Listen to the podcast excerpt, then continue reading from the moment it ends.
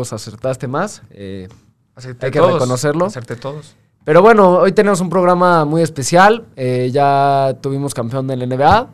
Eh, la MLB, qué bueno están los juegos. Realmente están muy cerrados. Estamos a un paso de la final. Eh, la NFL sigue. Realmente las únicas noticias trascendentales son casos de COVID y demás. Que la verdad lo ha hecho bastante bien la NFL. Y una noticia nada más aquí mexicana, que nuestros compañeros de Barra Brava, que les mandamos un saludo, eh, darán más informaciones, que ya abrieron eh, los estadios en la Liga MX, la gente está empezando a regresar. Eh, no voy a entrar si es una buena idea o no, porque pues al final es más tema de ellos, pero ayer se jugó el primer partido con público, justamente fueron mis rayos contra el poderosísimo Cholos de Tijuana, ganaron dos los rayos, y bueno, con esto... regresa la gente después de muchos meses a ver un partido aquí en México. Sí, eh, ya, bueno, ya tenía rato que no veíamos eh, deporte en vivo en México. Vamos a ver cómo le sale al, gobierno. Igual también ya, ya anunciaron que al final, pues cada estado va a tener la, eh, la oportunidad de decidir para cada uno de sus respectivos estadios si va a querer que vaya a poder haber público o no. Y bueno, a diferencia de Estados Unidos, que ya si de repente vemos algún partido de la NFL, ya nos ha tocado la oportunidad de ver estadios con un 20-30% de la capacidad, con gente ya, ya estando desde el inicio de la temporada. Y en tanto, mm, bueno, la verdad nosotros no tenemos estadísticas de, cómo ha afectado eso en tanto a la población, pero al menos en el caso de los equipos, eh, pues sí, lo que, lo que temíamos tal vez al principio es que sí, cada vez empiezan como que a aparecer casos, ya lo habíamos estado platicando, el caso pues al final más sonado pues fue Cam Newton, pero ya van varios equipos que presentan casos, incluso en el caso de Atlanta, pues hubo, hubo ya, tuvieron que cerrar las instalaciones, todos los jugadores se realizaron pruebas, los que estaban aislados al parecer se lograron mantener aislados y, y los demás jugadores del equipo de Atlanta al menos no se contagiaron y se confirma el partido para este fin de semana, van a poder jugar contra Minnesota y así hemos tenido varios casos, eh, bueno, incluso el caso de Tennessee, que ellos sí tuvieron que cerrar instalaciones, no pudieron seguir jugando y... y y pues bueno, se les tuvieron que mover todos los partidos y muchos equipos se les movieron los calendarios. Bueno, estos Tyrants que siguen invictos y la verdad cada vez juegan mejor. Pero bueno, Beto, yo creo que también no ha sonado tanto estas noticias del NFL porque pues sí ha sido una semana algo movida. Eh, Levon Bell firma con Kansas City y de por sí algo le faltaba a los Chiefs que la verdad con Edward Heller que sí, no, ni, ni no- no- corredor necesitaba. Sí, no, pero bueno, todavía hacen su equipo mejor. Y bueno, Sí. Dak Prescott que murió. Murió. Murió, murió Dak Prescott, la teníamos verdad. un meme aquí preparado. Sí, teníamos un meme preparado, nos la sentimos verdad. mal. Íbamos a poner un meme de Dak eh, antes de su lesión, eh, porque pues realmente estaban perdiendo contra los Gigantes, que es el peor equipo del NFL junto con los Jets. Y Y, después de la triste lesión de Dak, pues obviamente no, no, no le íbamos a poner aquí. Eh, ojalá se recupere con toda la rivalidad y que los Vaqueros no son un equipo tan querido por otros aficionados de, bueno, Claro. aficionados de otros equipos. Nunca se le desea eso a otro jugador. Y la noticia de la semana también podría ser que llegó un jugador que estaba lesionado, Alex Smith, que la verdad, Claro. después de poco más de dos años, eh, regresa a un partido oficial. Eh, la verdad, Washington fue aplastado, no fue buen partido, pero la noticia ya está. Creo que va a ganar el Comeback of the Year, indudablemente lo que hizo Alex Smith a su edad, porque Claro. pues, no es un coreback joven, podría Sí, claro, decir como, pues ya, ya para qué juego, ya, ya no quiero. Y no, un, un señor de 36 años, me parece, 36, 37, que dice, bueno, casi pierdo la pierna, casi pierdo la vida, pero bueno, ahí estoy. Aparte, yo quiero mucho a mi equipo, pero la verdad un jugador que, que tenga esa fuerza para regresar con un equipo tan malo, pues te habla, te habla de la realidad y de lo mucho que significa como persona, lo valioso que es y por las ganas que tiene y el amor hacia el deporte. Claro, y mucho de lo que dice, ¿no? Eh, perdemos a. per- per- perdimos a, a- Bueno, regresa más bien Alex Smith con su problema de la pierna y nada más nos costó la pierna de Dak Prescott, así como dirían una pierna por, por una pierna, ¿no? Pero qué bueno que pudimos ver a Alex Smith de regreso, la verdad yo creo que sí fue un gran momento para toda la NFL. Eh, como dices, pues regresar también a un equipo tan malo, este. Pues. se un ve equipo que, va mejor que Atlanta, eh, es que- 0-5. Es que hay Atlanta es que- basura, es que Atlanta es basura, pero, pero no le quita que Washington sea malo. Un equipo que puede ganar el día de mañana a los gigantes y si los vaqueros pierden serían líderes. Pero bueno, al final, estas son un poco de las noticias que tuvimos fuera de los resultados. De la NFL. Sí, nos comenta la gente, ¿eh? Nos comenta la gente. A ver, hay que Eh, mandar saluditos tempranos, qué bueno. Les mandamos un saludo. a Sí, los nos, nos manda saludos eh, Carla Lorena, eh, Victoriano Santiago López, eh, que le manda, nos manda saludos, Magdalena Zapata, saludos Emilio. Un saludo a, a Magda, que me lo había pedido ya en ah, la pues ahí semana. está, ahí está, muy Entonces bien. ahí está, saludo Magda. Y que están cerrando otra vez instalaciones en Europa por el rebrote y, y que aquí no ha bajado. Eh, tú- yo no estoy seguro de dónde nos, nos está escribiendo. Muchas gracias por, por vernos, pero nos comenta que ahí donde está Carla Lorena no, este, no, ha- no ha bajado el creo que está escribiendo desde México y Sí, está aquí ser. no ha bajado. Al final, sí no han bajado los casos aquí. Sí. Las decisiones, bueno, son muy, muy controversiales, pero como les decimos, al final la mejor información de la Liga MX la tienen nuestros compañeros. Claro. Para mí es un error todavía aceptar eh, gente aquí Sí. en México, porque si bien es un espacio abierto y sí eh, hay que intentar como poco a poco ir saliendo, creo que por lo menos aquí en la Ciudad de México no se podría hacer. Mira, es, es así de sencillo, ¿no? O sea, tú, tú vas a un estadio de fútbol mexicano y métete al baño, güey. Tú me dices qué medidas sanitarias tienen allá adentro, ¿sabes? No, o y- sea, Y ahorita que veníamos hacia la calle, ¿cuántas personas no traen cubrebocas? O sea, además, al final creo que todavía como cultura no, no la tenemos y hasta que no sea un problema que tristemente dure algunos meses más o incluso años, lo Sí. vamos a entender. Pero bueno, al final, eh, del NFL, pues Beto, creo que ya se empiezan a ver qué, qué equipos tienen re- o sea, posibilidades reales de llegar al Super Bowl y qué equipos, la verdad, se van a quedar en el camino. Hay unos equipos que están dando la sorpresa. Los cafés de Cleveland, nadie, nadie pensaría, ni tú ni yo, que hubieran empezado también. Sí. Seahawks sigue invicto. Green Bay está jugando muy bien. Eh, tienes decepciones. Veremos cómo le va a Dallas con Andy Dalton. eh, veremos cómo le va a este señor que, bueno, 31 años, eh, coreback ya bastante experimentado en la NFL. Ya un equipo mucho mejor que los bengalís. Tiene más. sí. Tiene argumentos para hacer un mejor trabajo esta temporada en Dallas que lo que hacía en Cincinnati. sería muy interesante ver qué tan lejos puede llevar Andy Dalton a los vaqueros, porque, porque también, a ver, eh, Dak Prescott había dejado muy, muy buenos números personales, pero no había estado teniendo el. eh, vaya, el equipo va 1-4, ¿no? Entonces, este, no, no parece. 2-3, va 2-3. Exacto, pa- pa- parece que en realidad no carburaba el equipo y el único que estaba haciendo cosas bien era Dak Prescott. Pero también se ven muchos casos así de corebacks que lanzan muchas yardas y que hacen muchos puntos y etcétera y el equipo no carbura.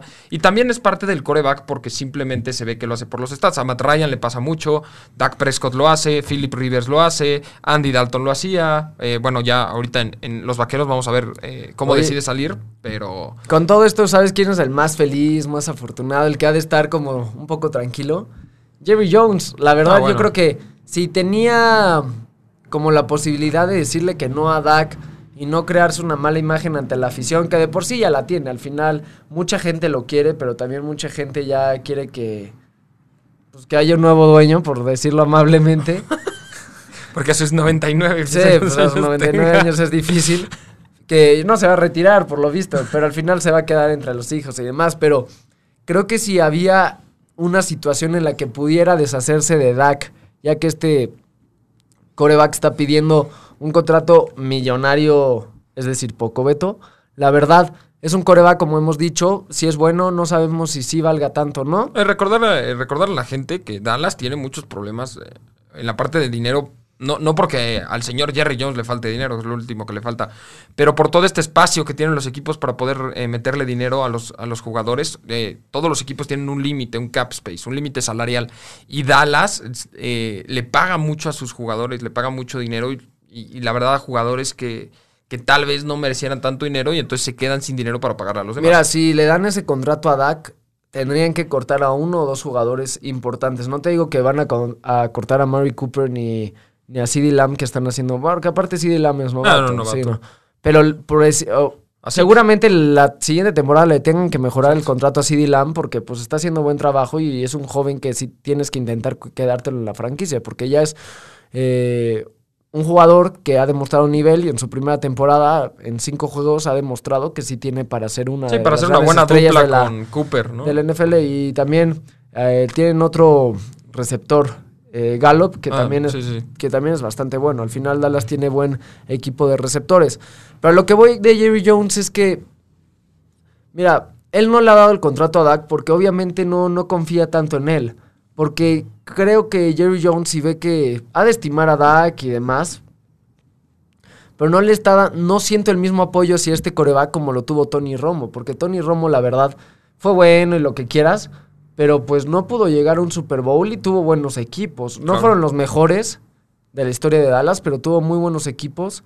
Y todos recuerdan esa pifia contra los Seahawks, esa patada de gol de campo mm. que tuvo que sostener y se le resbala. Al final, un coreback que quedó su carrera marcada por esa y es de esos corebacks que sí tiene nivel, pero nunca pudieron ni siquiera llegar a un Super Bowl. Entonces, no sé qué piensa la gente, la verdad creo que Jerry Jones eh, va a sonar feo, pero está agradecido de que Dak se lesionara así, no por el mal paso del equipo, pero pues al final, si le das el contrato, pues quedas bien, quedas como qué bueno que le dio el contrato, y si no se lo das, pues sí, ya tiene más argumentos de que el jugador va a estar fuera toda la temporada, que no sabes cómo va a regresar, que es un dinero que posiblemente... Se compró más tiempo, se puede decir que se compró más tiempo. Y sabes que ahorita ya se puede sentar en la mesa y decirle a Dak, oye Dak, no, no, no te mereces tanto, te voy a dar menos porque estás lesionado, porque si tú me pides más, pues vete y vas a llegar a un equipo donde probablemente no, no encajes y tu carrera va a quedar como... Ah, pues la de Griffin es un ejemplo. No, y la verdad te, pones a pensar y yo creo que al final pues puede haber,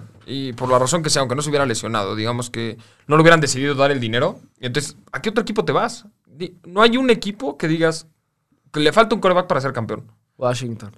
A Washington le falta todo para no, ser No, pero podría ser, la verdad, Washington. no, bueno, pero. Pittsburgh podría ser. Imagínate, que, imagínate que estás en Dallas y te dicen, oye, tienes un equipo competitivo y si fueras un grandioso coreback, no sé, un Aaron Rodgers, un, Russell Wilson, un Mahomes, un Lamar, dices, oye, chance llevas este equipo a, al Super Bowl. Y entonces se va a Dak Prescott y entonces, ¿y, a qué va a llegar? ¿Sabes? ¿A, qué equipo puede llegar en el que digas, en el que él diga, ah, les voy a callar la boca? No, pobre si llega a Atlanta, la verdad. No, bueno. 0-5. Y también despidieron al técnico de Atlanta. Ya corrieron a todo el mundo en Atlanta. Sí. Y qué bueno, eh. Yo creo que ya la afición pide ya que nos vaya lo peor posible para que tengamos un buen lugar en el draft. Y yo creo que sí, no, no. Remontar un 0-5 con, con, la defensiva que traemos, sin head coach, sin general manager, no se va a lograr. Vete, lo mejor es que sí se vayan por un buen pick. La verdad, creo que les podría funcionar más a que queden, no, sé, esta temporada 6-10 o 7-9 e intentar meterse como comodín. Al final viene una camada de muy buenos jugadores. Eh, Trevor Lawrence ahorita antes de entrar al programa, en medio tiempo ya llevaba cuatro touchdowns, me parece, 22 de 25 intentos, o sea, una cosa... Bárbara. Bárbara, como dicen. Claro, hay talentos que pues se quedan en el colegial y nunca aparecen, pero hay otros que están dando la sorpresa como Everett, que está jugando muy bien. Eh, no sé, novatos, Joe Burrow, lo hemos comentado, tristemente está en un equipo que ahorita no tiene nada eh, cómo competir, mejor dicho, pero pues, es un chavo que se le den ganas. Al final, creo que tienen que optar por un buen lugar en el, en el draft. Te digo, yo como aficionado de Washington, mañana juegan contra Gigantes, el peor equipo junto con los Jets del NFL. Si pierde mi equipo, si pierde Washington, yo te diría, pues ya pierde los demás. Al final, eh, ya está muy difícil. Bueno, es que esa división también es muy mala. Por ejemplo, pueden, tu caso, sí, pueden perder todos el día de mañana, porque pues, Filadelfia va contra Baltimore. Eh, Dallas recibe a los Cardinals en lunes por la noche. Y Washington va contra Gigantes. Si gana Gigantes y pierden los demás, es un empate y nada más favorecería un poco más a Dallas por, otra, por una victoria. Entonces, no estás hablando que la división está echada a perder, como en el caso de Atlanta, que bueno. sí, en el caso de Atlanta, pues sí, enfrente tienes que, que remontar, además de solo un 0-5, pues que Tom Brady se caiga, que que Drew Brees, este, que había empezado mal la temporada, pero poco a poco se le empieza a ver mejor, eh, también le empieza a ir mal. Este, bueno, Carolina sí es malo, y pero aún así perdimos contra Carolina, entonces como que no, no hay de dónde hacerle para que parezca que Atlanta vaya a lograr algo esta temporada, en pues especial porque tiene un calendario bastante complicado. No solo de sus rivales divisionales, la verdad es que le tocó un calendario bastante complicado. Y cuando el equipo es malo y el calendario es difícil, pues no, no hay manera. Pues sí, déjenos sus dudas de NFL, creo que será una semana interesante. Eh, la verdad habrá buenos partidos. La siguiente semana unos partidos van a ser a las 11 de la mañana, se lo recordamos por cambio de horario. Y la verdad, pues veremos cómo le va a los vaqueros sin DAC contra el pajarito rojo de Beto. Ándale, ese es el bueno ese. El buen pajarito rojo. si quieren entender el chiste, vean el programa anterior y verán a nuestro gran compañero Beto. Emilio diciendo barbaridades, ¿no? Bueno, vámonos con la NBA ya para analizarla. Habíamos dejado a, sí. al lado un poquito el básquet. Pero es que bueno, los Lakers se coronaron Al final, el pronóstico inicial, estoy diciendo que al final, para que no empieces, el pronóstico inicial había sido que Betty y yo habíamos escogido a los, a los Lakers. Esto se, eh, todas las personas que nos vieron durante los primeros programas se acordarán que para nosotros los Lakers iban a ser campeones. Yo dentro de los playoffs me decidí cambiar un poco a Miami porque la verdad me gustaba mucho lo que estaba haciendo Miami. Pero sí, les pasó una planadora ya el último partido. Eh, los Lakers, la verdad, son campeones, justos campeones. Eh, qué bueno, porque también esta dedicatoria a Kobe y a su hija, que pues era algo significativo para los Lakers. Y al final, pues veremos qué pasa. Por ahí sonó en la semana y también podemos discutirlo, Beto. Giannis Antetokounmpo puede, está el rumor, que vaya a los Maps. ¿Te imaginas a Giannis en los Maps? Con Porzingis. Pues han habido muchos rumores. Y con Luka Doncic. Han habido muchos rumores de, ya eso sí, de Antetokounmpo que no está muy cómodo en los box y ya todo el mundo incluso dice que sí se va a ir. Eh, y, la verdad muchos nombres suenan y fue mucho de lo que incluso estuvimos platicando antes de que empezara la burbuja todavía en la NBA, que ya incluso estaban estos rumores y la verdad decían de, bueno, si ni se ve a la burbuja y a ver si no encuentra equipo ahí, ¿sabes? O sea, a ver si no, Unas no se hace unos amiguitos, que a ver si este, al- alguien lo quiere convencer, que, que LeBron James, que, que los Mavs, que vaya, ¿no? De los Celtics, no sé si se quiere ir con Tatum o algo por el estilo. Pero al final las opciones están. Ante Tocuompo parece ser que sí se quiere ir. Y todavía la moneda está en el aire, no hay nada definido y suena para todos lados. Entonces cada vez aparecen, le, le salen más novias. Sí, Y- recordar que la NBA va a tener muy poco tiempo y la free agency pues tendrá que ser bastante rápido, por así llamarlo. Eh, la temporada empezará por ahí finales de noviembre, diciembre se calcula. Muy poco tiempo lo que tendrán, ya será una temporada fuera de la burbuja. Eh, quedó, quedó muy bien el torneo, pero sí sentí un poco triste el festejo porque pues al final eran solamente los jugadores, te digo, no le quito mérito a los Lakers, fueron el mejor equipo durante la temporada antes del COVID.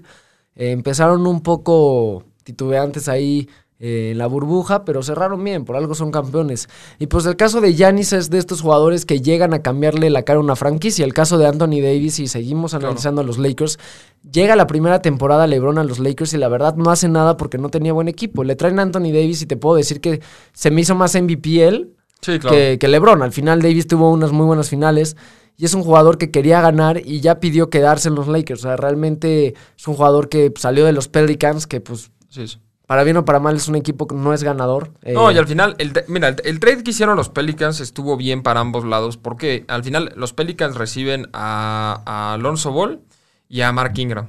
Y. No, Mark Ingram no es el corredor, pero a Brandon Ingram. Bueno, ya cambiamos de Reciben, reciben a, a Brandon Ingram y a, y Alonso Ball. Eh, son jugadores, son dos jugadores muy buenos en su posición. Eh, Anthony Davis, pues al final es Anthony Davis.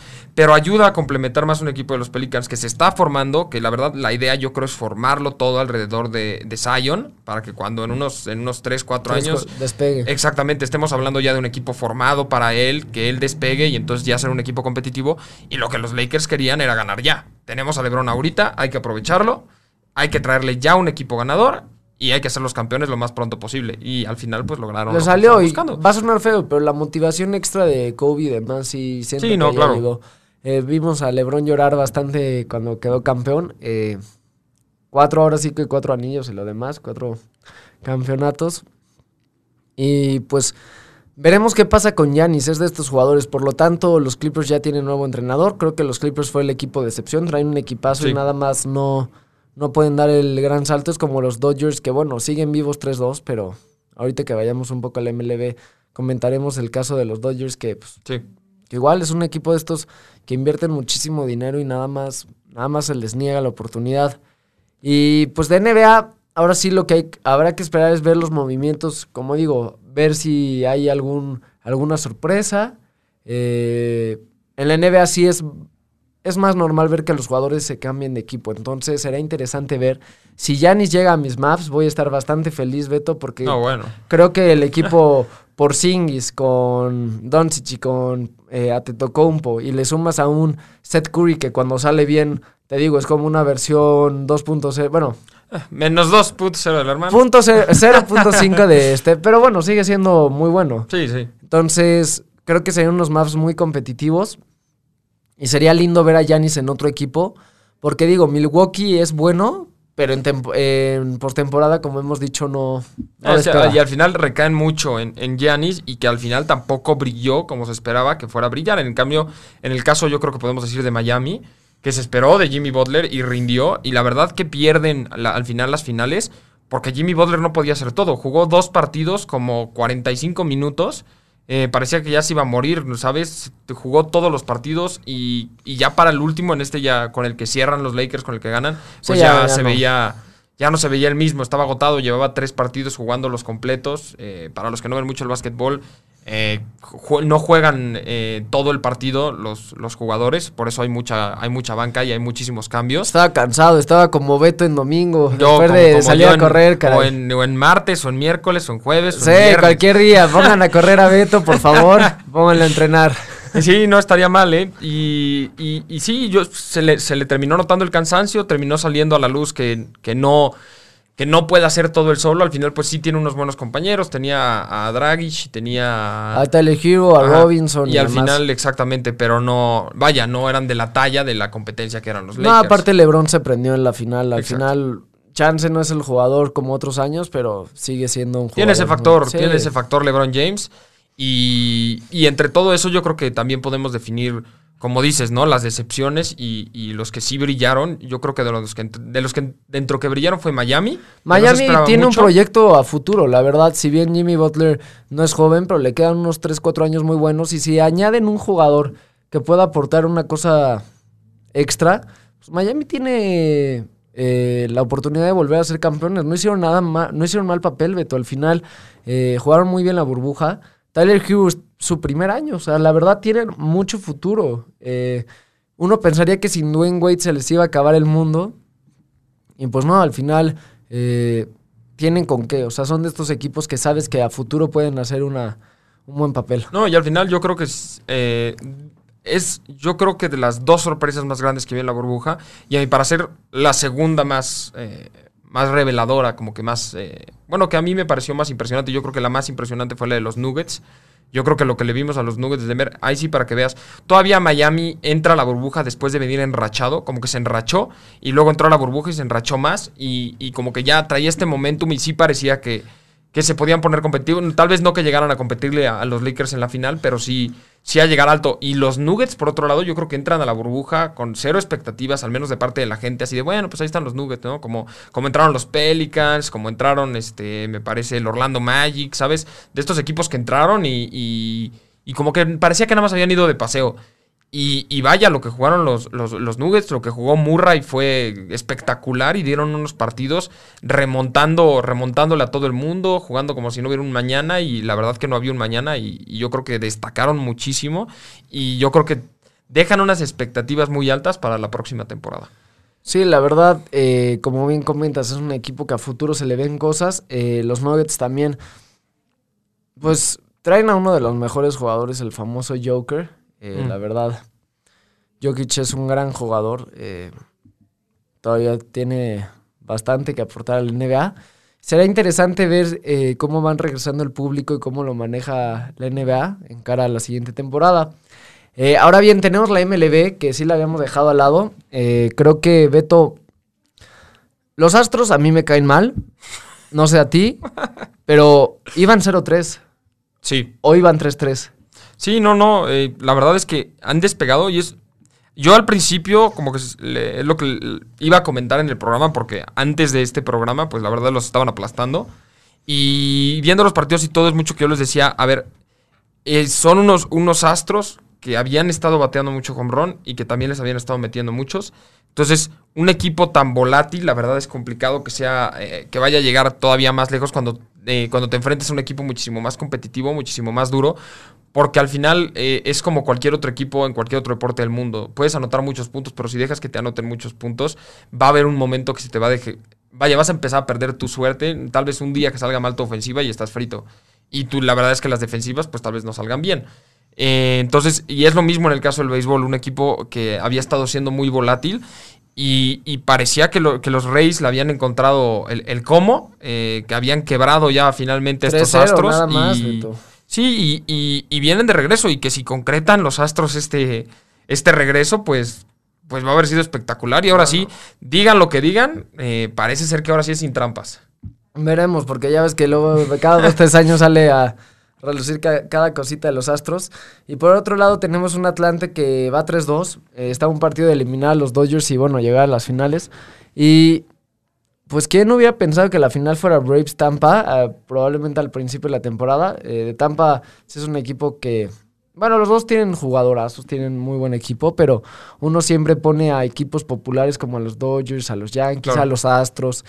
Y los Dodgers nada más no, Beto. Eh, tienen a Kershaw, que como hemos mencionado es un gran pitcher, pero en postemporada nada más... No rinde. Juega como Beto al final. Eh, parece que. No, no juega Kershaw temporada regular y acaba como Beto al final. No, estarías hablando ya de un equipo campeonísimo. Yo creo que es el Cruz Azul del MLB. Eh, hoy son los dos partidos. a las 3.38 tenemos el Braves Dodgers, juego 6. Atlanta lidera 3 por 2. Y juego 7, 3-3, eh, este sí es un tener que verlo a fuerzas, es un verlo obligatoriamente si te gusta el béisbol. Eh, y si no, creo que va a ser un juegazo. Normalmente, esta, esta postemporada no ha sido así, pero eh, normalmente los juegos de playoffs son muy cerrados porque ponen a sus mejores pitchers. Al final son resultados de 2-0, 3-1. Y pues aquí tenemos un 3-4, 10-2, realmente 4-3, 15-3. O sea, realmente tienes partidos de muchas carreras. Creo que hoy, aunque salgan, va a salir eh, por parte de los Astros McCullers y por parte de Tampa Bay Morton, que Morton es muy bueno al final.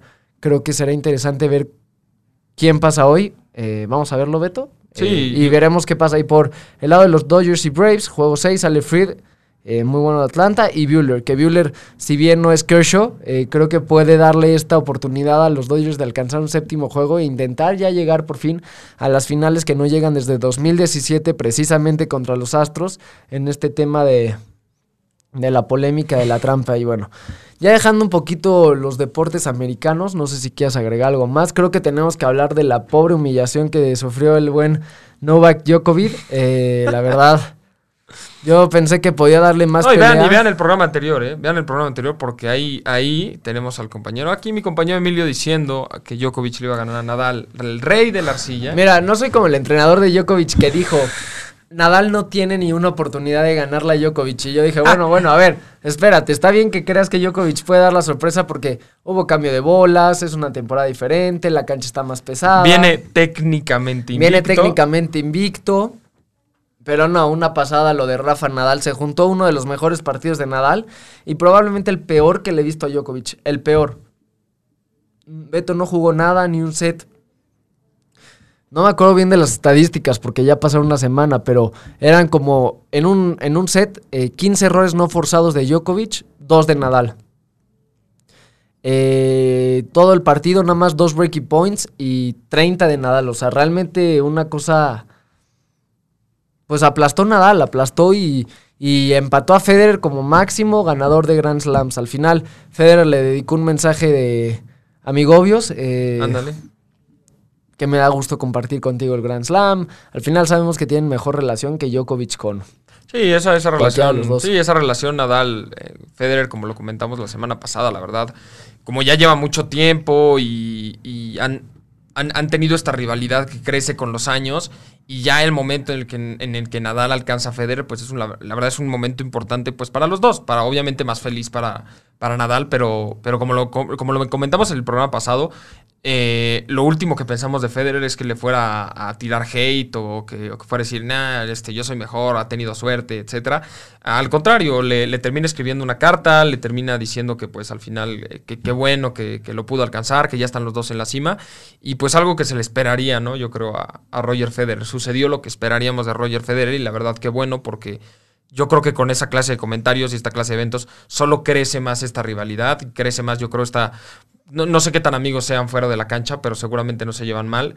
Y, crece también para la historia. Y, en muchos años, en varios años, vamos a poder decir, pues oye, eh, posiblemente vimos la mejor rivalidad en la historia del tenis. Bueno, ya escucho ahora al fanboy de Federer, número uno. El mejor, eh, the best, GOAT. Ya, ya la gente tendrá sus opiniones, la verdad. Estamos en la Coméntenos, coméntenos. de los eh, tres más grandes, la pues Sí, coméntenos también para ustedes, pues, quién, quién ha sido el, para ustedes el, mejor tenista de la historia y, Y no, no necesariamente tiene que ser por números, también puede ser por que les haya gustado más. eh, Para por su Beto es Nick juego. por su amabilidad. Es un, eh, es un gran sujeto, yo creo que siempre sonriente, siempre listo para las fotos. Este, Amable, muy a- amable. claro, amable, eh, respetuoso con el público. Le con los mandamos un saludo al buen Nick, claro. Eh, y pues Djokovic yo creo que tendrá que levantar cabeza, ¿no? Beto al final eh, no, no se recuperó de lo del US Open. La verdad, Claro. me digas lo que me digas. Sí, ¿no? Trae, trae bastantes temas porque sabes que era un Grand Slam que ya tenías eh, más que ganado y al final te quitas ese, te autoquita. Pues sí, te Sí, lo quitas sí, tú. sí. Y, y Nadal ya se acercó a Federer y tú estás a tres y no a dos. Y el siguiente año probablemente Nadal sea el que acabe con más, porque Federer veremos cómo Sí, porque al regresa. final, como decimos, mucho lo que estamos diciendo, pues no sabemos si Federer vaya a poder volver a ganar uno, pero Nadal, Nadal seguramente sí. Y vaya, yo te puedo decir que, pues, a ver si el próximo año seguramente también se vuelve a No, llevar va a Roland volver a llevarse Roland Garros y a lo que voy es que llega a 21. Y Djokovic, por mejor año que tenga el siguiente, va a ganar dos. Claro. Y aunque gane los tres, si Djokovic gana, digo, perdón, si Nadal gana el Roland Garros, no lo alcanza. Ya te empatarías a Federer Exacto. ganando tres. Exacto. Pero, pues, a ver, gánale. Sí, a- primero gana tres. Y un Roland Garros que ya se va a jugar en condiciones normales. Ojo, en condiciones normales mi pronóstico jamás hubiera sido Djokovic porque Nadal de 102 partidos jugando en Roland Garros, 102, escuchen bien, 100 victorias, dos derrotas. Al final son números que por algo es el mejor jugador en la historia de Arcilla. Eh, la, la discusión de quién Así es el es. mejor podrá... Sí, varía. y Puede diferir la gente, pero al final el mejor jugador de la historia en arcilla pues es Nadal. Eh, no, no hay nadie más grande. Creo que puede seguir ganando unos tres o cuatro Roland Garros tranquilamente, si no es que cinco. Claro. Y Djokovic pues tendrá que ver si quiere ser considerado el mejor de la historia, tendrá que ponerse las pilas y ver qué, qué hace el... Claro, para ser el mejor de la historia le tienes que ganar al actual. eh, Mira, tiene, tiene argumentos de decir por qué puede aspirar a ser el mejor de la historia. Su head-to-head, o sea, el récord eh, enfrentamientos con directos, eh, a Federer se lo lleva de calle. A Nadal, no de calle, pero le sigue ganando. Eh, a Murray, eh, no sé cómo estén, pero creo que Djokovic también le gana. sí, Al final, sí. ten- tienes a Djokovic que sí, sí les gana más, pero tiene menos Grand Slam por ser menos edad y porque sus victorias empezaron un poquito más grandes que las de Federer o que las de Nadal, por ejemplo. Nadal me parece que ganó su primer Grand Slam a los 19, 20 años. Entonces estás hablando de, pues tú y yo ya vamos muy tarde, a ver si por ahí podemos llegar al Acapulco un día, Beto, y perder en primera En ronda Acapulco, contra... híjoles, llegar a contra Acapulco, Car- pero, pero al camastro. Sí, yo creo que contra Carlos. Eh, pues veremos, mañana hay finales, eh, hay varios torneos ahorita. Mi Rublev, eh, veremos si se puede campeonar en Rusia, en su natal, ¿Es una tal Rusia? en su natal Rusia. Eh, las finales de mañana es Zverev Auguera Leasim, una final. Que Zverev dio una declaración de que piensa 25 veces el quinto set de Roland, Claro. de US Sí, del Open al US día. Open. Hermano, no pienses el quinto set. Tú perdiste el partido en el tercer set cuando ya ibas arriba y la Sí. verdad. Sí, es, es la misma mentalidad. Y te voy a decir algo. Eso de que salga a decir a la prensa y demás que lo piensa 20 a 25 días, pues estás mostrando debilidad, Beto. Al final, si te quedas con eso, no vas a volver a ganar. Djokovic, final- Djokovic lo piensa, pero no va a salir a decir como, es que todo el día pienso en el pelotazo que le di a la señora juez. Digo, al final también es entendible de su parte que, que pues obviamente lo va a estar pasando en su cabeza un millón de veces, como Messi seguramente se está pasando la final del Mundial este, 80 mil veces y vaya, ¿no? Un saludo al Pipe Higuaín. Un saludo al, al, al Pipe Higuaín, que yo creo que Messi si, si se lo vuelve a encontrar, si lo acuchilla. Y vaya, ¿no? Yo creo que todos los jugadores tienen ese momento. Matt Ryan ha de, hijos, ha de soñar ese último cuarto del Super Bowl. Pero también lo pierde desde antes. La mentalidad en el momento en el que, que estos jugadores dicen, ya gané, ya no tengo que hacer nada. Ahí perdiste el partido. Ahí perdiste el No, partido. y Zverev tuvo más oportunidades, Beto. Se puso, jugó muy bien los primeros dos sets, se veía dominante y parecía una final de tres sets y Zverev por fin iba a poder romper con esta... eh, con este tabú de que su mente es muy frágil, lo cual pues es- al final es cierto. Y veíamos un Dominic Team cruzazoleándola una vez más.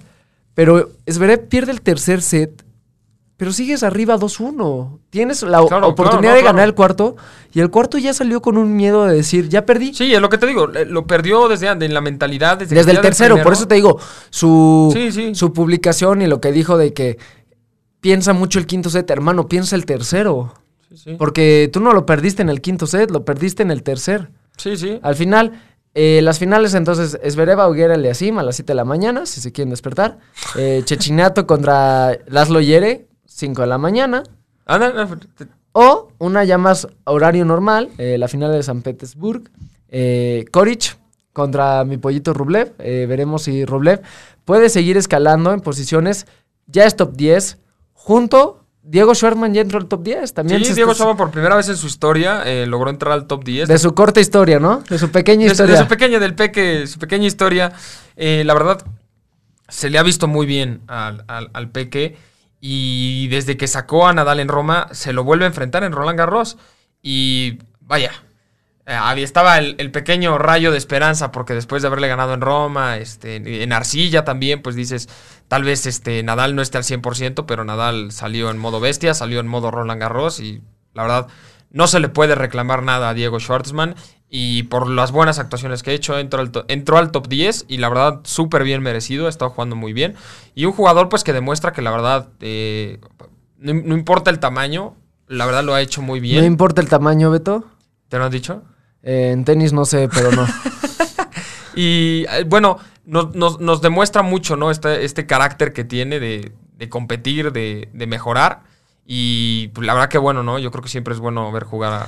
Digo, yo creo que el tamaño sí importa, ¿no? Hablando en tenis, porque al final se ve cuando pobre Diego Schwartzman le mandan una bola que él no llega y ves a otros atletas como, sin ser los más altos, Claro. ni los más grandes. Por ejemplo, un Djokovic, un Nadal, un Federer que pues me dirán un 85 promedio, que bueno, para el pueblo mexicano son muy altos, pero en el mundo deportivo del tenis pues no es tan alto. Tenemos jugadores mucho más altos como Isner, Monfils, Opelka, tenemos jugadores más grandes, por así llamarlo. Pero, pobre Diego, hay bolas que no llegan, que fácilmente otro jugador Claro. podría llegar. Pero está la garra, ¿no? Es- Pero bueno, ya meterse un octavo del mundo, Sí, ¿no? aplaudir. Y además, con una generación bastante talentosa. El ranking lo sigue liderando Novak Djokovic. Beto y le lleva más de dos, bueno, poco menos de de dos mil puntos, pero sigue siendo una bestialidad del primero al segundo lugar. Ah, y, y- es Federer. algo que se ve. La verdad es algo que se ve todos los años. Normalmente el primer lugar sí le suele sacar mucho al segundo. eh. Lo hemos visto por muchos años. Puede ser ya, bueno, ya sea que sea Djokovic, ya sea que sea Federer, ya sea que sea Nadal. Como que es por años. Y, y sí se ve que el primero. eh, Cuando uno de, de los tres se enracha, es que se embolsaron pero dos o tres. este, Djokovic está nada de romper el récord de Federer. Ah, no, no, pero, pero tome- tomemos en cuenta incluso antes, antes de que Djokovic este, explotara, ¿sabes? Y, y teníamos también estas diferencias. Y también, ¿eh? Incluso momentos en los que Djokovic ha estado jugando bien, pero también Federer y Nadal han estado en primer lugar y, y se, y se embolsaron este, eh, arriba de 3.000 puntos sobre el segundo lugar. Entonces, siempre se ha marcado esta diferencia. Aunque los tres de siempre estén ahí, ¿sabes? Yo creo que siempre está la enorme diferencia entre el primero y los demás. Se lo hemos visto a Nadal, se lo hemos visto a Federer, se lo hemos visto a Djokovic, pero, pero siempre son los mismos tres. Y una vez que se retiren, vamos a ver si eso también cambia, si el primer lugar se puede despegar tanto o... Porque normalmente lo que yo trato de decir es que a mitad de año ya ves posiblemente quién va a cerrar como primer lugar. No porque matemáticamente es imposible que lo alcancen, pero porque el primer lugar, ya sea Federer, Djokovic o Nadal, está en un año nivel salvaje. Entonces se vuelven imparables. Y entonces ya sabes que no los van a encalzar porque están en modo imparables. Yo creo que cuando se retiren los tres, vamos a estar viendo un, eh, un ranking del ATP muchísimo más competitivo en el que no solo se estén peleando esos tres primeros Varios lugares cambios de ellos. primer lugar Exacto, el primer lugar va a variar muchísimo porque no estamos viendo a un jugador, incluso cuando ellos se retiren, que vaya a poder eh, ganar este dos, eh, que gane Roland Garros y te gane el US Open y te gane el Australian. No, no creo que lo Va a haber más ver. rotación, Exactamente. sí. Aunque ahorita ya hay un, per- bueno, un jugador que no es de los tres grandes, que ya está por encima de Roger Federer, que es Dominic Thiem. Ah, tomando en cuenta que, que Federer no ha Está jugado. lesionado, pero Dominic Thiem, la verdad, tenido ganó- buen y año. ganó por primera pero vez, perdió, bueno, un partidazo contra el Peque Schwartzman 5 sets, la verdad, un partidazo. Tenemos a Tsitsipas, que ya está muy cerca de Federer, y a Medvedev ahí que Fue se muy buen partido de Sisipas, ¿eh? No sé si tuvieron oportunidad de, de ver ese partido también. Casi le remonta a Djokovic, Sí, la verdad. eh, un partidazo contra Djokovic, la verdad, para llegar a la, a la final de Roland Garros. Eh, vaya, le, entre comillas, le remontó porque le logró sacar el partido, le empató un partido que parecía terminado y al final yo creo que fue parte del cansancio de estar enfrentando a alguien que pues te regresa todos los tiros, y enfrentar a Djokovic siempre es muy desgastante, en especial si te lo llevas a un quinto set. Entonces yo creo que eh, le terminó pesando, pero muy buen partido para un jugador que también se desespera mucho, eh, que también suele ser un poco enojón. Yo creo que el poder haber remontado un 0-2, aunque haya perdido el partido, también muestra una mejoría en el carácter de, de. Y mira, Zverev, la importancia del US Open, si lo hubiera ganado Beto, hubiera estado peleando ahí el cuarto con Federer y está en séptimo. La verdad también es importante ganar estos torneos por el ranking. Como mencionamos, el Peque ya se metió al top 10, eh, es octavo, Berretini es noveno y Rublev mágico Rublev, eh, décimo. La verdad, primera vez que entra al top 10 y vas a ver que Rublev dentro de poco va a estar en el top 5, Beto. Sí, vamos a ver cómo, cómo lo siguen. Se lo, Emilio se los recomienda a todos los programas. Eh, su novio Rublev eh, es alguien a quien seguir. Nada, juegan bastante bien.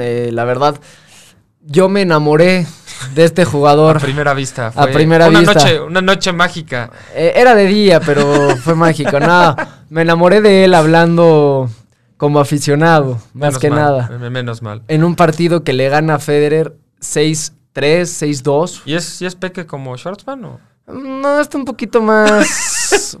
más grande. Ándale, ándale. Más grande un poquito, Roble. Eh, la verdad, eh, es un año mayor que yo, entonces. Prohibido. Prohibido. Al final te voy a decir, Beto, es un, ah, es gran, jugador. Es un gran jugador. Es un gran jugador. Se ven con muchas eh, cualidades y veremos si así una vez le ganó a Federer, dale unos años y Rublev puede convertirse en el típico ruso máquina aplastadora. Sí, claro. Porque es un jugador mucho más completo que Medvedev. Si bien Medvedev es muy bueno, ya vimos que en Roland Garros jamás ha ganado un partido. Eh, Rublev sí te maneja un poco mejor todas las superficies. Y será interesante ver cuando ya se retienen estos jugadores cómo quedan, pero pues hemos hablado que el impacto mediático va a ser bastante grande y los números van a bajar. Claro. A menos de que el ATP empiece a trabajar por hacer famosas a estas nuevas estrellas. Ya tenemos otro comentario, Paloma Flores, eh, saludos, que igual nos manda saludos, Beto, pero qué tristes por 4 DAC. 4 DAC. 4 DAC. Bueno, eh, bueno, ah, rapidísimo nada más también eh, nos manda saludos este Manuel eh, de Vida, muchas gracias, Angélica Ciero, que le encanta nuestro programa, gracias por siempre escucharnos, a Giselle Wash y Guillermo Díaz Barroso, que también siempre nos están viendo. Y, y pues todo agradecido con el draft, eh, digo, con el fantasy, un poquito, Beto. bueno, tenemos aquí un poquito, un poquito del fantasy con el trade de, de Le'Veon Bell, un pick que puede ser interesante para todos los que tienen el fantasy. Eh, para la gente que está conmigo en el fantasy, pues yo ya se los gané. Pero, pero para todos los demás, si tienen la oportunidad de, en otro fantasy, eh, Le'Veon Bell se va de, de, de los Jets y, se queda Frank Gore como el corredor principal de los Jets, un corredor súper experimentado que además de haber estado jugando con Le'Veon Bell en los Jets, había estado teniendo toques de balón, había estado teniendo bastantes posesiones, unas 10, 12 posesiones por partido, compitiendo con Le'Veon Bell. Entonces, para un corredor secundario, tener unas 12 posesiones, 12 acarreos, la verdad es muy bueno. Y ya sin Le'Veon Bell, Frank Gore, la verdad, es uno de los más grandes corredores de la NFL. Eh, ya, ya está grande, pero pero se ha convertido ya en el primer corredor de los Jets y es un muy buen pick para la gente del fantasy. Vamos a ver cómo se desarrolla por la edad. También tomar en cuenta que, los Jets, pues la verdad, son malísimos y su, y su línea ofensiva, la verdad, es una porquería. Pero es un jugador muy experimentado que sabe cómo encontrar el espacio y, la verdad eh, este, puede ser una muy buena adición si, si han estado sufriendo de lesiones como me pasó a mí. Eh, él, es una buena opción para, para probarlo y ver cómo, cómo funciona esta temporada. Eh, para la gente que trae a Dak, eh, le mandamos un saludo al Don Chingón Tinoco, que fue su pick número uno en un fantasy donde estamos Beto y yo, pues tristemente Dak. Pues, si están, claro, y también si están buscando coreback, hay, hay nuevas opciones. Pues que agarren a Dalton, a Kylie Allen. Yo, yo recomendaría más a, Justin Herbert, el, el coreback de, de, los cargadores. Es un coreback novato que no había arrancado la temporada. Eh, él había arrancado en la banca. Entonces mucha gente no lo agarró. Entonces es posible que en su fantasy todavía no lo hayan agarrado. Eh, este pick viene un poquito tarde, ya, ya, lleva una semana jugando bien, entonces tal vez ya se los hayan ganado. Pero, pero si están en una liga con gente que tal vez está, no está muy atenta o no sabe mucho, Justin Herbert es una muy buena opción si ustedes traían a, por ejemplo, a Dak Prescott como coreback y, los he estado bueno, y ya les he estado mermando al equipo, en especial por la lesión. Eh, Justin Herbert es muy buen pick, la verdad. Eh, lleva muchas yardas, no lo han interceptado todavía. Eh, Joe Burrow es un buen pick. El problema es que está. Como está en un equipo muy malo no puede tiene nada que perder, no puede evitar las intercepciones. El equipo es muy malo. Él no tiene nada que perder. Básicamente le dijeron: sal, foguéate, haz lo que puedas. Y aprende de la NFL, que es, es, bueno para el coreback, entonces le van a estar pegando, va a estar lanzando mucho, le van a estar interceptando, pero no es algo que le tiene que preocupar mucho a él, eh, pero sí a ustedes si lo tienen en el fantasy. Entonces Justin Herbert está en un equipo un poco más competitivo, que contaba con juego terrestre, con Eckler, que también se lastima. Eh, pueden tratar de agarrar también a, Kelly, que es el segundo corredor de los cargadores, ese también es un buen pick. Eh, Eckler debería estar regresando todavía en unas 4 o 5 semanas, entonces Todavía, todavía Kelly va a estar corriendo un poquito más. El que ya va a regresar es Christian McCaffrey. Entonces, para los muchos que agarraron al segundo corredor de Carolina, que me parece que es Davis, me parece que es apellida, Mike Davis, Miles Davis, algo por el estilo. Si lo tienen a él, eh, me parece que esta va a ser la última semana. Si no es que ya regrese esta semana Christian McCaffrey. Entonces, ahí sí el valor del segundo corredor de, de Carolina va a ser cero, absolutamente nada, porque McCaffrey hace todo en ese equipo. Eh, y entonces pues, también ahí, ahí para, para que estén atentos con, estos jugadores. Mi recomendación también, eh, porque con todo y que es mi primer año haciendo el fantasy, eh, estoy feliz de que voy. Ahí estoy, estoy buen desempeño, dando, dando, buena pelea. en un grupo eh, se burlaron un poco de mí por un trade que hice, pero veremos si al final me resulta. Sí, la verdad yo no, se lo recomiendo. El, el, trade que está haciendo Emilio, la verdad... Eh, ya veremos, ya veremos. Yo solo les digo, no, si tienen a Derrick Henry en su equipo, no lo cambien. La verdad es un jugadorazo eh, de lo mejor, de los mejores. ¿Qué tal? ¿Cómo sacó la no, si, Norman, ¿no? Si no me creen, exacto, si no me creen, métanse internet y pongan el último partido que, jugó, que se enfrentaron a los Bills, hizo que Josh Norman pareciera un. Regresó hasta Washington otra vez. Pero bueno. Entonces. Oye, eh, pero mi recomendación es este receptor de Pittsburgh. Tuvo cuatro. Sí, él, puede ser interesante. Ya lo agarré Claypool, creo que Claypool. El problema con Claypool, para la gente que también lo está considerando, es buen pick. Es, un pick interesante porque sí es un novato y no es ni el primero ni el segundo receptor de Pittsburgh. Hay que mantener eso en mente para los fanáticos y para los que tengan el, fantasy. Mantengan en mente que Claypool no es la primera opción a lanzarle el balón, pero nos demostró esta semana que es un, que, es un buen target y con esto tal vez agarró un poquito más de confianza con Rotlisberger. Eh, pero recordar que va a estar detrás todavía de Juju Schmidt-Suster, que si sale bien va a estar acaparando la mayoría de las recepciones. Entonces, también si les hace falta un receptor, es bueno tenerlo. Igual de los novatos que están despegando mucho, pues CD Lamb, ese seguramente ya lo, ya lo van a haber agarrado en, los fantasies en los que se encuentran. El, novato de Dallas o el novato de Oakland, el receptor Henry Rocks tercero. Él también ha estado jugando muy bien, poniendo muy buenos números. Y ese es posible que, en un fantasy de distraídos todavía esté libre. Y Antonio Gibson también. Gibson, Con todo que sea Washington ha puesto buenos puntos. y puede estar libre. No, y es interesante porque, porque la verdad no ha tenido un buen coreback. Yo siento que Washington todavía está en este proceso de vamos a dejar a Allen, vamos a dejar a Alex Smith. Eh, Haskins sí ya no va a lanzar, pero entre Allen y Smith todavía va a estar un poquito competido, va a estar un poquito yo le recomendaría, si lo pueden agarrar, agárrenlo, pero espérense a que Washington se decida por un coreback. También va contra Gigantes esta semana. Ah, bueno, eso, es Gigantes te puede dar muchos Eso es importante. Eh, recuerden siempre que van a tomar las decisiones sobre quién va a empezar, fijarse contra qué equipo van a jugar. Entonces, eh, eso cambia muchísimo, sin importar el jugador que tengas. Claro, hay Siempre va a haber 3, 4 jugadores para los corredores, para los receptores, que no importa contra quién vayan, hay que meterlos. Eh, a DeAndre Hopkins, a Julio Jones, a Alvin Camara. Y del lado de los corredores, pues siempre meter a Dalvin Cook, siempre meter a Ezequiel Elliott, eh, siempre meter a, a, Derrick Henry. Todos estos jugadores que no importa contra quién vayan, pues la verdad sabes que le van a dar todos los balones, que son unos trenes, que, que entran porque entran al touchdown. Pero todos los demás, todos estos jugadores que seguramente agarraron en una tercera, cuarta ronda, siempre analizar contra quién van a estar jugando, porque la verdad, si te toca jugar contra los Jets, contra Atlanta, contra Dallas, contra los Gigantes, no importa si el, el receptor no te ha dado muy buenos puntos, es posible que esa semana le vaya bien a diferencia de, de algún receptor que, que, no le haya ido tan bien, pero, pero que sea de tus estrellitas y se vaya a enfrentar a un Baltimore, se vaya a enfrentar, no sé, a Kansas City. Siempre son rivales más complicados de, de afrontar. Incluso la defensiva de Indianapolis está jugando muy bien. La defensiva de Indianapolis Chicago también trae buena defensiva. Exacto. Eh, también, bueno, para la gente que está jugando con defensivas en el Fantasy, la número uno ahorita me parece que es la de Indianapolis. Es, es una de las sorpresas en el Fantasy de las defensivas. Eh, si tienen la oportunidad de agarrarla también. Y y de los pateadores, un pateador que tal vez no, no, hayan agarrado en los fantasies porque tampoco es muy conocido, me parece que se Carlson, es el pateador de Oakland. Es ahorita el segundo mejor pateador eh, en puntos de fantasy, entonces él también es una muy buena opción para Qué bueno que, me dices porque mi pateador descansa esta semana, a ver si está libre. Está, pues Exactamente, si está libre, pues la verdad aquí también para Emilio. Carlson es muy buen pateador, eh, lleva toda la semana siendo bastante consistente. Y cuando buscamos un pateador, eh, recuerden que estamos buscando una ofensiva que se mueva mucho, pero que no sea efectivo en la zona rosa. Por eso, eh, roja, perdón. ¿Rosa? Eh, ya estás pensando ir a la zona rosa, Beto, te está traicionando. Se arma, se arma bueno ahí. Ya sabemos qué hace Beto los viernes y sábados. Ya, ya ven luego porque no, no, estoy muy cansado, ¿no? Para, para poder jugar.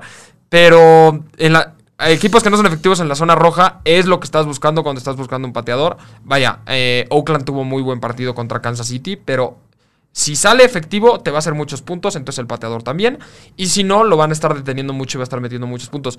A mí por eso me gusta mucho agarrar al pateador de Atlanta, porque Atlanta es muy malo pero mueve mucho las cadenas Matt Ryan, avanza muchísimo y les falta esta parte de anotar, entonces el pateador se vuelve un, asset muy importante. Por eso el, pateador de Atlanta también yo, eh, se lesionó, la temporada pasada estuvo lesionado, pero es muy buen pick, es un coreano que la verdad este, parece que no falla, es como una computadora. Entonces, eh, e, esos son los tipos de pateadores que deberían estar buscando ustedes en el fantasy. Pues bueno, al final esas son las recomendaciones de Beto del, de fantasy de esta semana. Eh, para todos los que nos han escuchado, eh, igual volvemos a agradecer. La siguiente semana vamos a tratar de ya implementar teléfono en cabina, por si nos quieren echar un grito, platicar un poco. Eh, ahora sí que cualquier cosa, comentarios buenos, malos, todos se aceptan. Así es. Y pues con la finalidad de que este programa siga creciendo porque es para ustedes. Sí, queremos hacerlo también lo más dinámico posible para que podamos estar más en contacto con ustedes. También siempre recordarles que nos pueden encontrar en nuestro Instagram en pelotas.radio. Eh, ahí pues seguimos poniendo las noticias más importantes de toda la semana. Eh, y además ahí también nos pueden dejar todos los comentarios, ya sea para fantasy, preguntarnos de cualquier deporte. Ahí les podemos estar ayudando incluso con cualquier duda. Eh, y, del deporte que quieran. Incluso no sé si lo vayan a tocar en, en, Barra Brava, la verdad no, estoy seguro, pero este domingo el Barcelona Futsala fue campeón de la Champions League de Futsala, entonces pues también hay otro deporte interesante por si quieren, eh, por si quieren ver la repetición del programa. Tuvimos la verdad el domingo muchísima acción deportiva, como la verdad para estarnos concentrando en el Futsala, pero el, Barcelona salió campeón de, de Futsala del, del equivalente a la Champions, entonces pues ahí también cualquier deporte el que tengan duda y la verdad si nosotros no estamos experimentados, no sé, este, le metemos información nosotros, nosotros investigamos por ustedes para poder ayudarlos a responder cualquier duda que puedan llegar a tener. Pues bueno, estas son las recomendaciones de Beto de la semana. Eh, les volvemos a recordar, hoy buenos partidos de MLB. Digo, hoy se, hoy se decide un finalista y se puede decidir el segundo. O también. se puede alargar todavía un partido más en lo que encontramos el segundo finalista. Mañana día de NBA, eh, fútbol creo que por ahí todavía hay unos partidos, hay Liga MX. Eh, sin más, no sé si tengas alguna otra recomendación, Beto, comentario. Bueno, eh, la verdad, yo mucho de lo que salió un, programa en, Netflix otra vez. Muchas de las recomendaciones se las estaremos poniendo también, como siempre, en Instagram, en, el apartado de series. Que ahorita no recuerdo cómo se llama, pero les voy a dejar el comentario, se los voy a dejar en Instagram y a ver se los podemos comentar aquí en Facebook. Es una serie de coaches de diferentes deportes y cómo coacharon a los equipos y cómo, cómo trabajan con ellos y cómo coachan. Eh, hay un capítulo, son capítulos de 30 minutos, me parece que son 5 o 6 capítulos, de la directora técnica de la selección femenil de Estados Unidos, de la, una coach de básquetbol femenil colegial que ha sido campeona cuatro años seguidos, de José Mourinho, el director técnico de fútbol. Me parece que hay un coach de básquetbol y me está faltando otro. Y son capítulos como de 30 minutos en donde explican los coaches y como dice Mourinho en, uno de los, de, los capítulos, él dice, eh, les voy a explicar, yo coacheo equipos, yo no coacheo jugadores. Vaya, cuando yo estuve en el Real Madrid, yo no me iba a parar y decirle a Cristiano Ronaldo cómo se pega un tiro libre. Porque el que pega los tiros libres es Cristiano Ronaldo y es de los mejores cobradores que ha habido en la historia. Pero yo no lo voy a coachar él en eso, yo lo voy a coachar a él y a todos como equipo. Yo los voy a hacer trabajar como equipo. Oye, por ahí no estaba el profe Cruz. ¿no? El, yo creo que el del profe Cruz sale después porque yo creo que va a tener toda una película. ¿Sabes que va a tener una película? Sí, yo creo que va a tener una película. Va a acabar siendo campeón Cruz, el Necaxa. Se va a enrachar sí, y yo va. Creo, sí, eh, yo creo que el profe Cruz debería sacar documental entero de, de 27 capítulos con cuatro temporadas porque el conocimiento que tiene es abismal sobre José Mourinho. ¿eh? Sí, yo no, creo. al final eh, el, profe, el profe Cruyff. Profe Cruyff, Cruyff. El profe Cruyff. Profe Cruyff Cruz. Ya comparando a Cruz con Cruyff. No, es que sí le dicen en Twitter, la verdad. Eh, cuando, cuando va a jugar en el que se le dicen, eh, pongan al profe Cruyff. Eh, la verdad, es un chiste ahí entre aficionados de Twitter. Pero bueno, veremos qué, qué pasa con la Liga MX. Ya viene el cierre, entonces También. creo que nuestros compañeros van a poder ya dar sus favoritos. eh, León viene muy bien. Al final, el fútbol mexicano, pues si bien no es un tema que tocamos mucho aquí, Beto y yo sí somos muy aficionados del fútbol Claro. mexicano. Y tam- también, también tenemos eh, rapidísimo, como siempre les decimos, todo el detalle se los trae Barra Brava, pero eh, muchas sorpresas en, en el, en el fútbol también europeo. Mi, mi precioso AC Milán eh, vuelve a la cima, está en primer lugar de la liga. Le pido a Dios que se quede ahí, por favor. Eh, vi- viene invicto, viene jugando muy bien. Y en el caso de España, hace 10, 15 minutos, acaba de perder el Real Madrid contra el Cádiz. 0-1. Eh, entonces, eh, se están dando muchas sorpresas. El Barça juega ya ahorita en unos 10 minutos. Vamos a ver cómo le va. Eh, que pues la liga, la liga española, que es la Liga Barça-Madrid, básicamente. Y la, la que era la Liga Italia, pues que era la Liga Juventus, pues parece ser que, que empieza a despertar un poquito más de equipos. Y pues vaya, ¿no? Sorpresas, sorpresas. Vas a ver, Beto, que con todo esto del COVID, y esto sí lo podemos relacionar muchísimo, vamos a ver nuevas sorpresas en el deporte. y la Premier, ¿eh? La Premier está... Es lo que te digo, el COVID Uf. va a mover todo y probablemente en los primeros, bueno, en esta temporada, el que tenga menos contagiados, el que encuentre como la dirección, va a haber sorpresas. Beto, el Aston Villa pues va empatado en el, segundo. Ever- el Everton, que está... El Everton, Uf. te digo, nuevas sorpresas va a haber. ¿Por qué? Porque entramos como una nueva realidad, por Claro, así sí. decirla. Eh, la Liga MX veremos qué pasa. No, esa no ha parado ni nada Claro. desde que...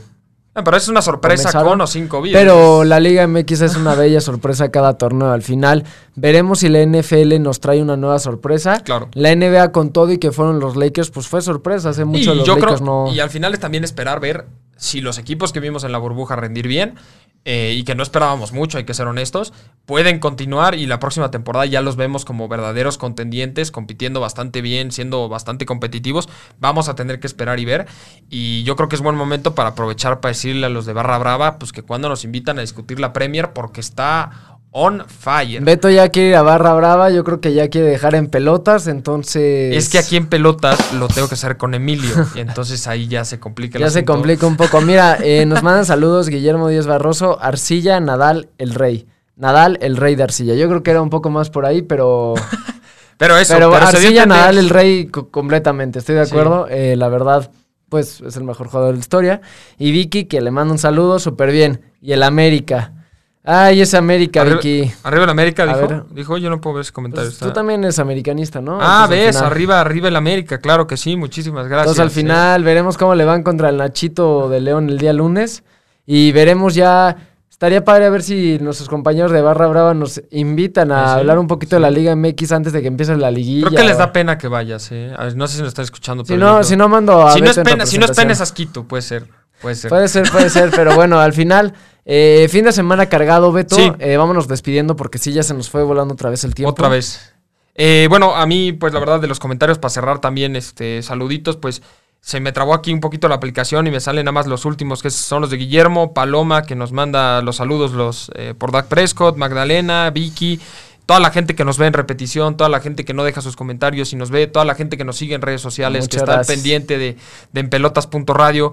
Les recordamos que ahí también subimos encuestas para que puedan participar. La verdad tenemos ahí este un- unos como preguntitas bastante divertidas. Hubo una de golf la semana sí, pasada. Tuvimos, tuvimos una de Me golf. en una, ten- caray. Hemos tenido de tenis, claro, ¿no? Entonces, la verdad están muy divertidas, están muy, muy entretenidas y, y cualquier sugerencia que nos quieran dejar, si alguna dinámica que les gustaría que tuviéramos, pues también para que la podamos trabajar. El teléfono, el teléfono en cabina, ojalá nos marquen, estaría interesante y de lo que quieran hablar, obviamente, hablando eh, de deportes. De deportes, estaría bueno. Digo, si se quieren contar un chisme, pues aquí lo aceptamos también en pelotas. De lo que nos eh, quieran contar, del grande, del chiquito, del Schwarzman, que De del- lo que sea. De, de lo que nos quieran platicar, pues aquí eh, estamos, ¿no? Saludos a Juan Carlos, a Giselle, ya mandaste saludos a Paloma, Magda, Vicky. eh, por ahí vi a alguien que estaba pidiendo un teléfono eh, al principio, como que se pasó muy rápido. No sé si sí, de- desapareció una disculpa, a mí tampoco ya no me salen, estaba pidiendo. Pero bueno, ojalá ese personaje pueda. Ojalá pueda encontrar el pueda teléfono encontrar el teléfono buscando. que tanto pide. Yo le pido a Cheque si el teléfono se lo pide a él, por favor se lo manden porque se veía un poco desesperado.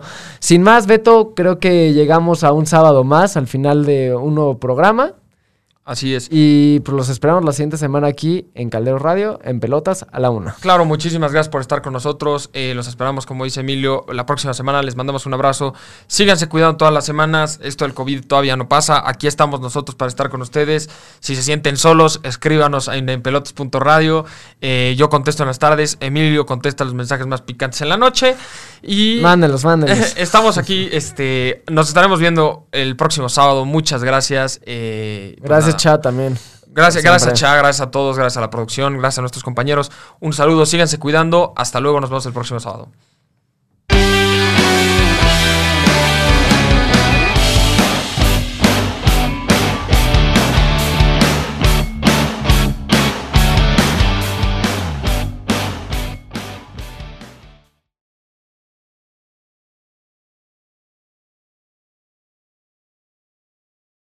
No digan esos chistes al aire.